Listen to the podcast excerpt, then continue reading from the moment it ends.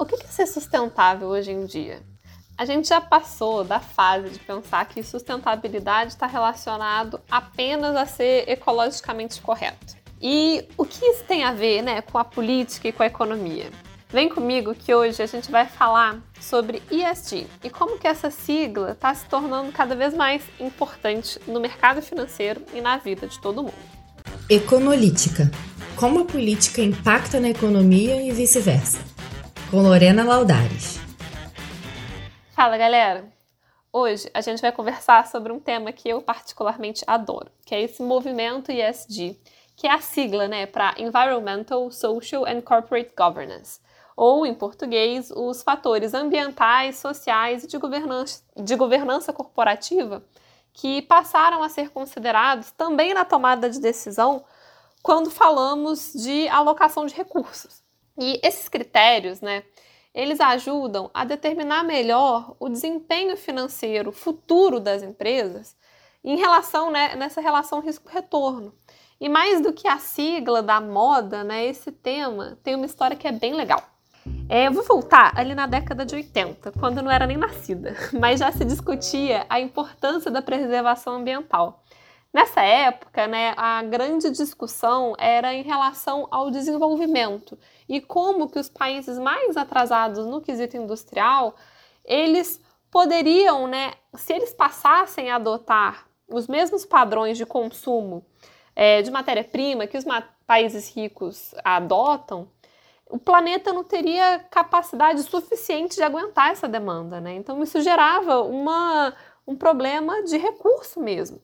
E aí, ao mesmo tempo, né, que os países pobres eles se viam prejudicados por essa discussão, né? Porque afinal as economias desenvolvidas elas cresceram e se enriqueceram utilizando todo o petróleo, carvão, poluindo, desmatando, todo esse tipo de, de devastação ambiental, assim, né? E aí agora quem ia pagar a conta seriam os países mais pobres, Brasil, China, os países africanos, América Latina, isso não seria justo, né?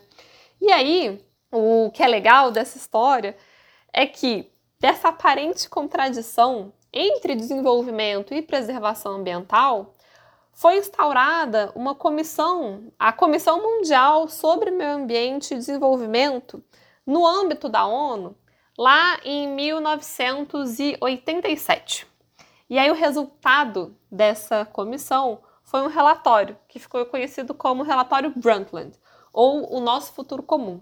E aí nesse documento, né, lá de 87, que ficou definido o conceito de desenvolvimento sustentável. E esse desenvolvimento sustentável, né, então ele ficou, é, a definição passou a ser o desenvolvimento que satisfaz as necessidades presentes sem comprometer a capacidade das gerações futuras de suprir as suas próprias necessidades. Então, o conceito de desenvolvimento sustentável, né, ele implica em colocar alguns limites para que a própria biosfera tenha capacidade de absorver os efeitos das atividades humanas, sem que a gente inviabilize tanto o desenvolvimento presente, né, a pobreza no presente, quanto as questões futuras, né, as nossas futuras gerações. E um ponto legal desse relatório é que ele enfatiza né, que o mundo em que a pobreza é endêmica sempre estará sujeito a catástrofes ecológicas e de outros tipos. Então, os países não industrializados, né, eles teriam sim esse direito de se desenvolverem e promoverem o bem-estar das suas populações.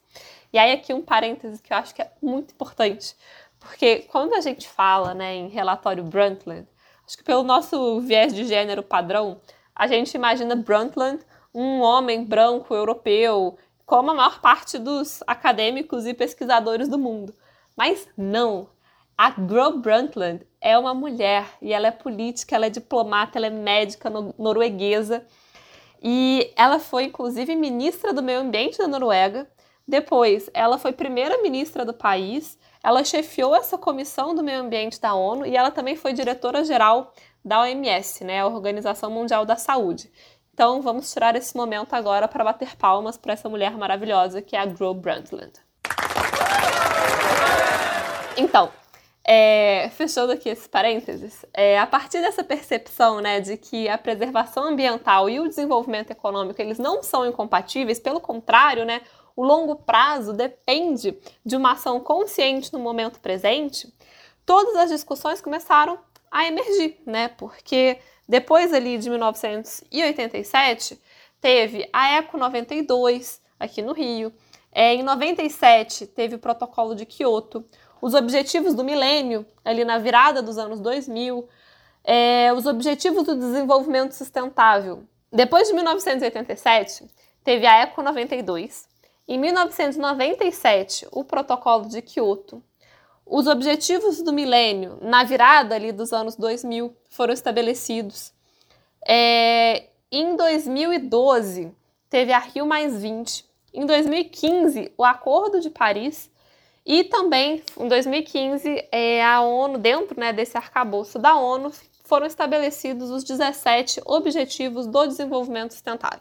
Então, hoje, mais de 30 anos depois do relatório da Grow Brundtland, a gente compreende que educação, equidade de gênero, acesso à água, energia limpa, é, mas também justiça, instituições, tudo isso né, são pilares para que cheguemos, enquanto sociedade, a cumprir a Agenda de 2030 da ONU do Desenvolvimento Sustentável. Então, os Objetivos de Desenvolvimento Sustentável, eles são esses 17 e eles são integrados e indivisíveis.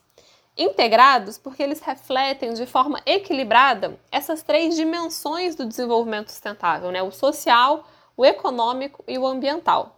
E eles são indivisíveis, pois é, não será possível é, apenas alcançar um desses desenvolvimentos. É necessário trabalhar em prol desses 17 para tornar desenvolvimento sustentável uma realidade.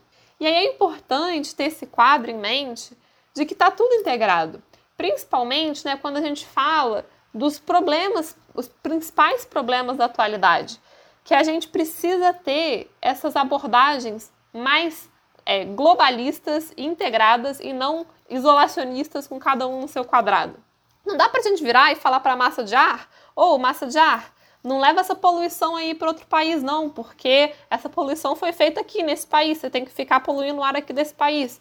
Também não dá para você falar para São Pedro, tipo, São Pedro, eu não tenho culpa que um outro país desmatou uma floresta e não está chovendo na minha horta. Tem que fazer chover na minha horta independente da, da política ambiental de outro país. Não dá para a gente ter esse tipo de conversa, né? Porque questões climáticas elas são globais por natureza.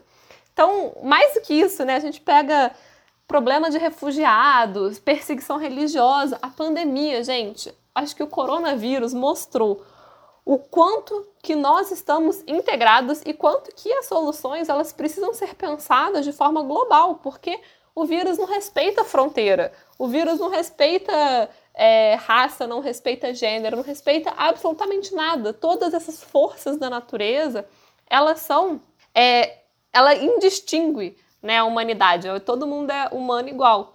E aí, com essas preocupações né, surgindo em todas as esferas, nos investimentos não seria diferente. O que é mais interessante da gente perceber é que eles são muito antigos, né? Essa preocupação sobre a questão é, ambiental, social e de governança no âmbito dos investimentos, ela é de 2006 e eu vou contar aqui um pouquinho sobre o PRI né, que são os seis princípios para os investimentos responsáveis. É, então eles foram lá, né, lançados em 2006 na Bolsa de Nova York com o secretário-geral das Nações Unidas, o Kofi Annan, que era né, secretário das Nações Unidas na época, ele convidou um grupo de grandes investidores institucionais globais para se juntar num processo de desenvolver uns princípios e identificar né, que essa integração é, entre os valores pessoais e o impacto positivo, isso tudo pode otimizar os resultados dos investimentos no longo prazo. Então, esse foi um movimento muito legal ali, né, das, dessas grandes gestoras de recursos, os investidores institucionais, que escreveram, né, de investidores para investidores, eles desenvolveram esses princípios. E que são, né, um conjunto voluntário e ambicioso de boas práticas e um menu ali de ações possíveis para tentar incorporar essas questões do ISD na prática de investimento. E aí, né, esses seis princípios são é, a ideia primeira, o do princípio primeiro, é incorporar as questões de ESG na análise de investimento e no processo de tomada de decisão. O princípio 2 é a ideia de que nós somos proprietários de ativos, né? Então a gente tem que incorporar essa questão de ESG nas políticas nas práticas de, de propriedade ali. O terceiro princípio é de buscar a divulgação apropriada sobre as questões de ESG pelas entidades nas quais é, se investe. O quarto, né, é promoção e aceitação é, dessa implementação desses princípios na indústria de investimentos. O cinco, né, o quinto princípio, seria para trabalhar é, juntos para aumentar a eficácia dessa implementação. E seis, é de que cada uma dessas instituições que é signatária desses princípios, ela deve apresentar um relatório sobre as suas atividades e esse processo de implementação dos princípios de investimento responsável. E o racional aqui é que é importante que os investimentos de longo prazo eles estejam aí de acordo com o direcionamento geral da sociedade. Porque na verdade não existe essa distinção entre o que é investimento o que é sociedade. Está tudo junto e misturado, porque é, as empresas são feitas de pessoas que atuam na própria sociedade, no meio ambiente, então a gente tem que ter mais essa visão integrada mesmo. E aí os seis princípios, né, eles são baseados no conceito de que essas questões sobre o ambiente social e de governança, tais como né, questões climáticas, de direitos humanos, isso tudo pode afetar né, não só a sociedade, mas de forma muito objetiva a performance das carteiras de investimento. E dessa forma, né, elas é, precisam ser consideradas em conjunto como os fatores financeiros tradicionais né, nos investimentos, nessa, nessa análise de risco-retorno que o investidor já faz. Então, a ideia né, é que uma vez que essas empresas, né, que esses investidores institucionais estariam investindo, se elas adotam essas práticas é, ESG, eles, elas têm esses critérios ESG como sendo né, basilares na condução das suas atividades, elas acabam se tornando mais resilientes no longo prazo. E aí, com isso, os retornos das carteiras também no longo prazo acabam é, se beneficiando dessa, dessa virtude aí de se estarem aplicando em ESG. É, diferentemente né, de acordos internacionais, como o caso do Acordo do Paris, de Paris de 2015, né, que é uma norma vinculante, né, a partir do momento que o Brasil se torna um signatário, ele precisa cumprir o Acordo de Paris, o PRI, né, que é esses princípios é, do investimento responsável, ele na verdade só um guia de boas ações, né, e essa, essas práticas que podem aí, ser adotadas quando se utiliza esse filtro ISD para alocação de capital desses investidores institucionais. E aí, para a gente, né, enquanto investidor pessoa física, é legal a gente ver as gestoras que são signatárias desse PRI, né, que consideram isso como sendo um valor.